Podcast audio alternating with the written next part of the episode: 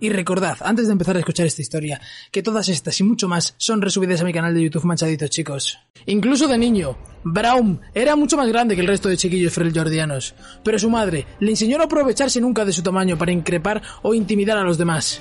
La mujer provenía de un orgulloso linaje de pastores, y creía firmemente que el verdadero valor residía en utilizar el poder no para dominar, sino para ayudar a los que más lo necesitan.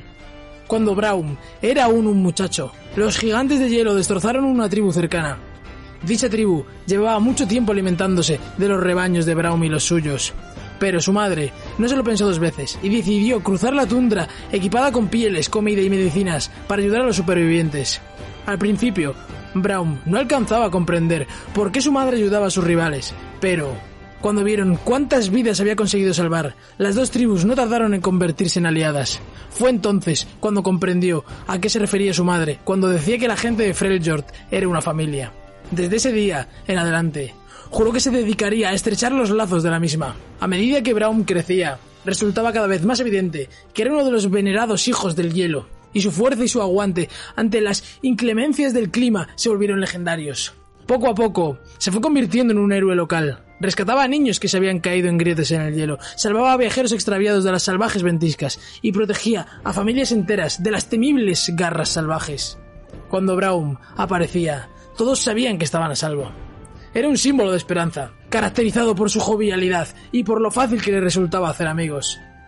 Con el tiempo, Braum se dio cuenta de que su ayuda resultaba necesaria más allá de los valles y tundras en los que se había criado. Se despidió de su madre con el rostro bañado en lágrimas y emprendió su viaje por Freljord.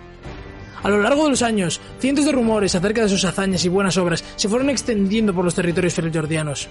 A pesar de que la mayoría de ellas solían ocultar parte de verdad, eran cada vez más descabelladas. Una de ellas decía que Braum había talado un bosque entero en una sola noche con sus manos desnudas. Otra afirmaba que salvó una granja de una erupción de un volcán, levantándole y cargándola al hombro hasta alcanzar terreno seguro. Una más reciente cuenta la historia de cómo Braum se hizo con un inmenso escudo adornado con una cabeza de carnero. Según el relato, se trataba de la puerta mágica de, un, de una cámara secreta, forjada milenios atrás y encajada en la ladera de una montaña. Braum escuchó gritos en el interior, pero no fue capaz de derribar la puerta. Decidió adentrarse en la cámara, se abrió a puñetazos por la roca de la montaña y en su interior rescató a un joven troll que se había quedado atrapado.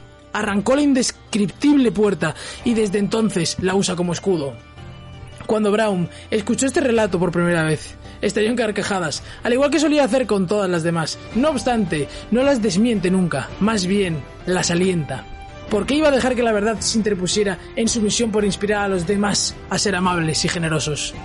No importaba cómo hubiera encontrado su escudo.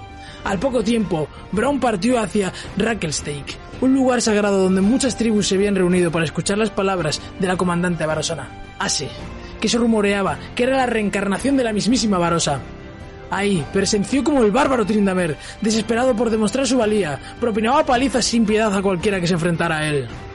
A medida que pasaba el tiempo, Braum se dio cuenta de que Trindamer estaba cada vez más cerca de perder el control. Durante un duelo se dejó llevar de tal manera por su furia que parecía que acabaría matando a su oponente, a pesar de haberlo derrotado ya.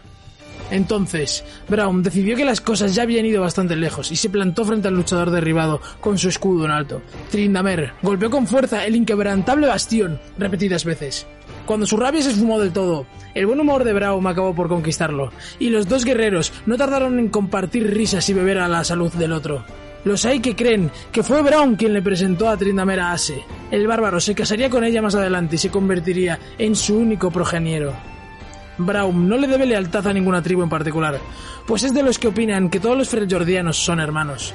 No obstante, considera que Ase es la clase de líder que podría ponerle fin a siglos de contiendas tribales, y los avarosanos lo han aceptado como uno de los suyos de forma no oficial.